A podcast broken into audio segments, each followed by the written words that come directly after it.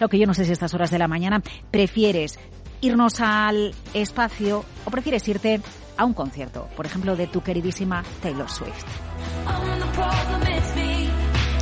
Ahí sí que ha sido estratosférico el enfado de los fans de Taylor Swift. ¿eh? Bueno, y las horas, las horas de colas eh, que ha habido que esperar hasta ocho para intentar comprar una entrada y finalmente ni siquiera conseguirlo.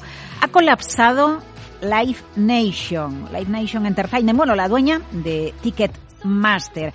Porque claro, estábamos ante la venta de entradas, eh, la primera venta de entradas de conciertos de Taylor Swift desde la pandemia, bueno, desde antes de la pandemia, desde hace cinco años. Interrupciones constantes, esperas que han provocado interrupciones periódicas. Bueno, las entradas iban desde los 49 dólares, las más baratas, hasta las VIPs Premium de prácticamente 900 dólares. Eh, advertía ya eh, Ticketmaster por la mañana que, que estaba experimentando problemas intermitentes, que estaba trabajando urgentemente para resolver todos los problemas. La demanda ha sido históricamente sin precedentes para The Eras Tour de Taylor Swift.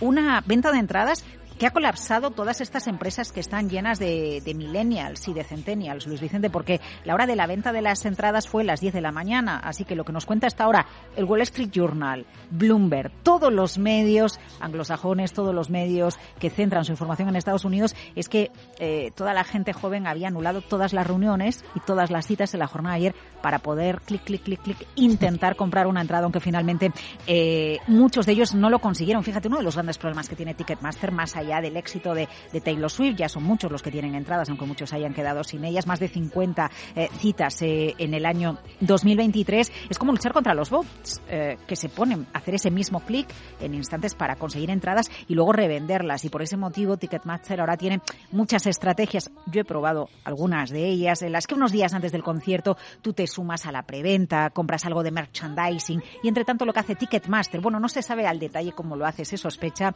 pues verifica tu comprueba que estás en redes sociales, comprueba que tu cuenta es real, para después, sí, venderte la entrada después de, a través de un estudio de tu perfil público en Internet, comprobar que no eres un bot. Así que Taylor Swift, una de las más brillantes empresarias del momento, generando también valor en su ecosistema de conciertos. La fortuna de Taylor Swift, 570 millones de dólares.